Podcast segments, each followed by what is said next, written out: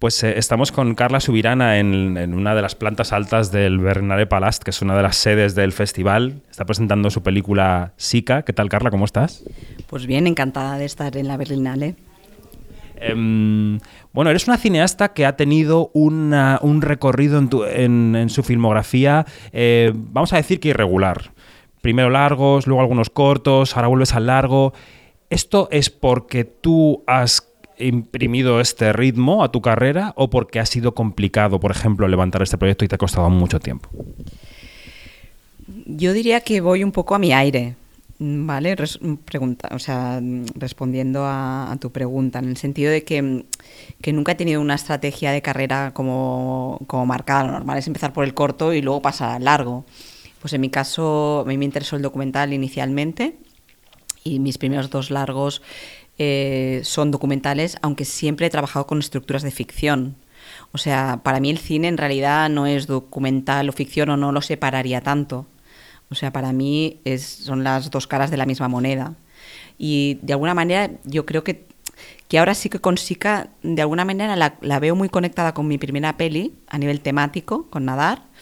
Y, y, por otro lado, es un viaje a la inversa. O sea, Nadar es un documental con elementos de ficción, con estructuras y bases ficcionadas. Y, y Sika es una ficción eh, trabajada con una metodología documental.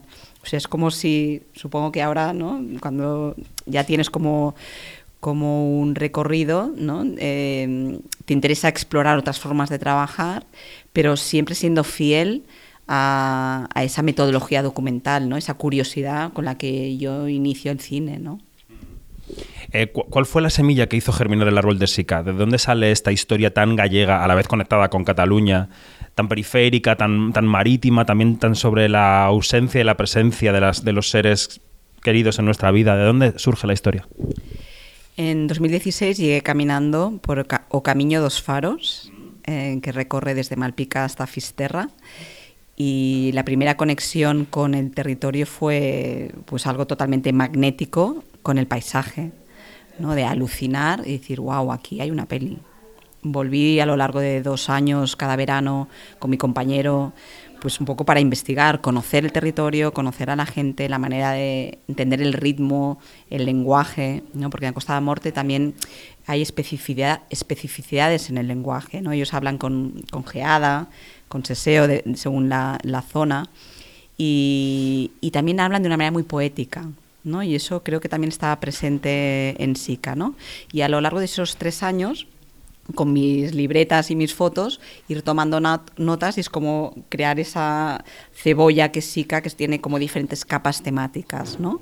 O sea, por un lado, las madres, ¿no? O sea, SICA, uno de los temas eh, es aparentemente un coming of age, una película sobre eh, la pérdida de la piel de la infancia, pero digo aparentemente porque es un viaje hacia la madre, o sea, es un viaje de la heroína, en este caso, ¿no? El, digamos, el clásico de Campbell, de, del héroe de las mil caras, pero con un viaje hacia la madre. O sea, eh, Sika hará un viaje de descubrimiento donde aprenderá, como en cualquier etapa de la adolescencia que todos hemos tenido, que las cosas no son como parece.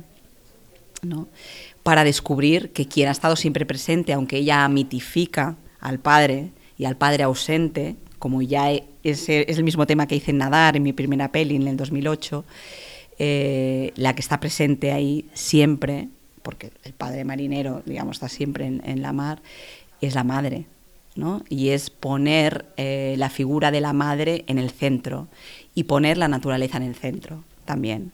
O sea, que a lo largo de esta investigación los temas, ¿no? Van, fueron, ¿no? Primero, yo soy una cineasta un poco intuitiva, ¿no? Muy intuitiva. Entonces voy desde la intuición a la razón, ¿no? Entonces eh, trabajo así como con tiempo y, viendo qué, hay, qué hay ahí que me interesa, ¿no? Entonces veo, vale, la madre, eh, la vida y la muerte que conviven en ese océano tan brutal que es la Costa de Morte, que es una de las mm, costas más peligrosas del mundo, con más de 600 naufragios documentados. ¡Wow! Una gran, una gran sepultura abierta es ese mar. Luego, cómo hablan ellos eh, de la mar como si fuera una mujer. Hoy no puedo ir a la mar, ¿no? hoy no nos dejará. ¿no? Hoy utilizando adjetivos, ¿no? como si hablaran de una persona, en este caso de una figura femenina. Eso me parece súper poético y, super, y muy bonito, pero a la vez es el lugar, como Urbano Lugris, el, gran pintor coruñés surrealista, ¿no? Eh, tenía esta frase que decía, eh, ese océano que da de comer, pero que a la vez quita la vida. ¿no? Y eso, bueno, ir, ¿no? en esa investigación, ir tejiendo lo que acaba siendo SICA.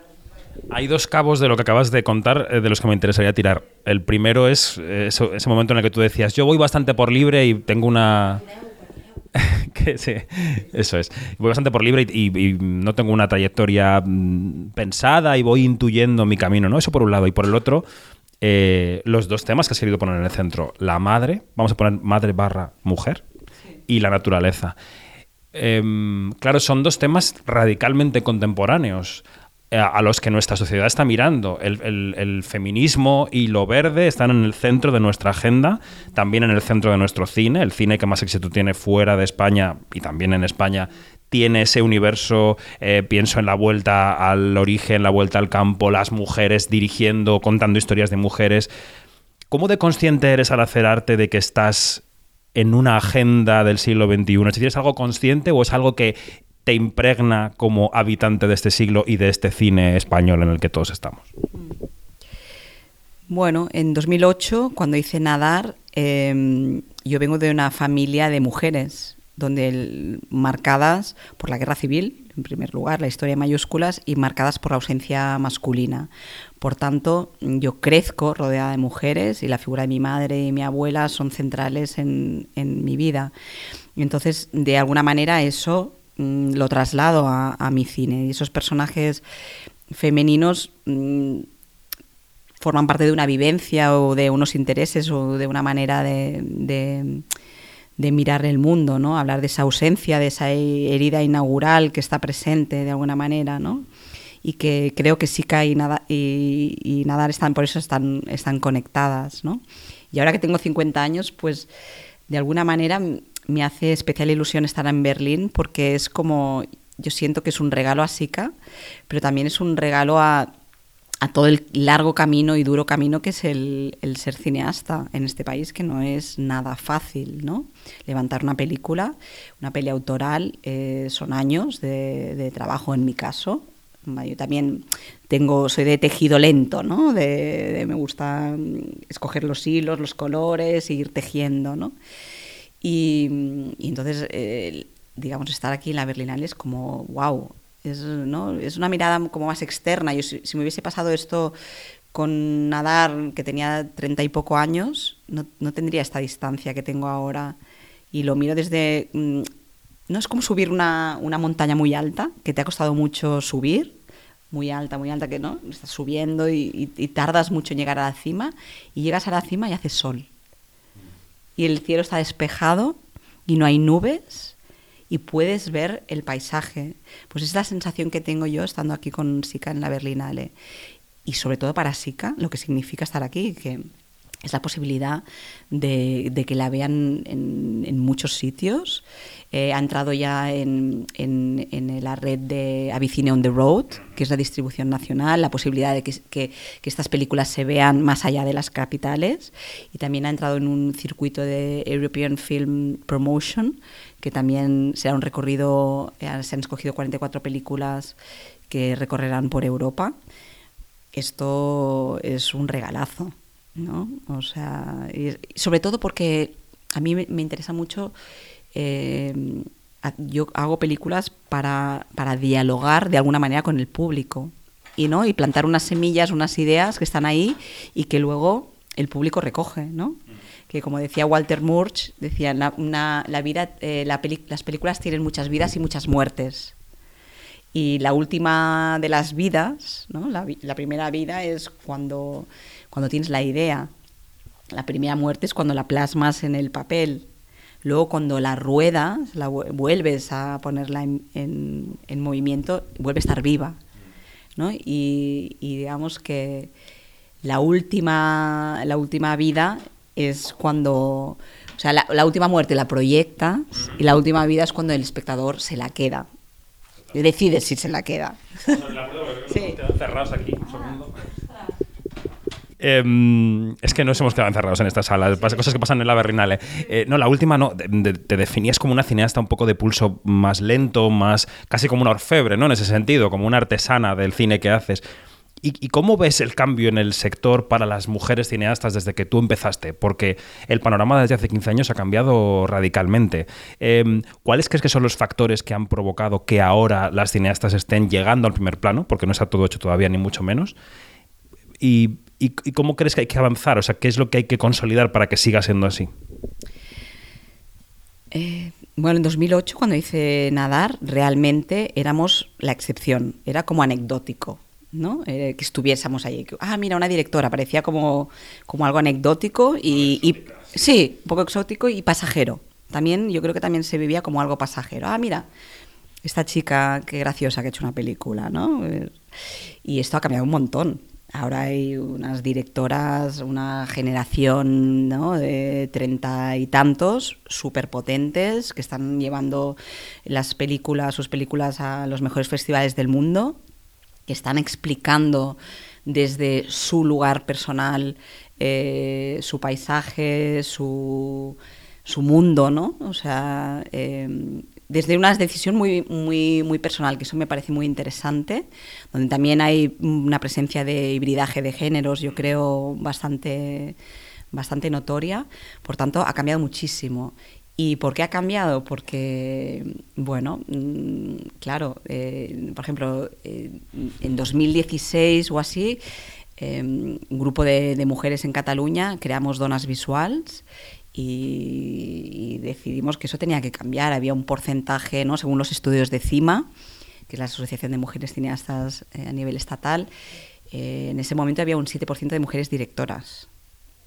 Imagínate, ¿no? Un 7%. un 7% y ahora la cifra ha aumentado. Y parece que, ¿no? Como se habla mucho de las mujeres cineastas y lo ponéis mucho en el centro, que está muy bien, parece que ya hemos llegado a la paridad. Y no es así. O sea, estamos todavía en cifras eh, muy por debajo de, de 50%. Yo diría que mm, un 30 mm, por ahí. O sea, todavía estamos lejos y hay que seguir insistiendo y trabajando en esa idea y que no sé, yo no creo que ya es, yo creo que ha, llegado para quedarse. ¿No? ¿Por qué? Porque las cineastas quizá antes teníamos menos modelos, menos referentes en que fijarnos. Yo he sido profesora de universidad durante 10 años y las alumnas mm, siempre hacían como de ayudante de dirección o me decían, Carla, ¿tú crees que yo lo podré dirigir el, el curso? O sea, como esta cosa estructural de yo no puedo, ¿no? Porque no tengo un referente. Yo, si no hay mujeres cineastas, es que yo tampoco voy a poder. ¿Qué pasa? Ahora hay pues muchísimas, eh, muchísimas mujeres em, que están eh, estrenando, contando sus historias. Entonces las jóvenes las ven y dicen, bueno, pues yo puedo.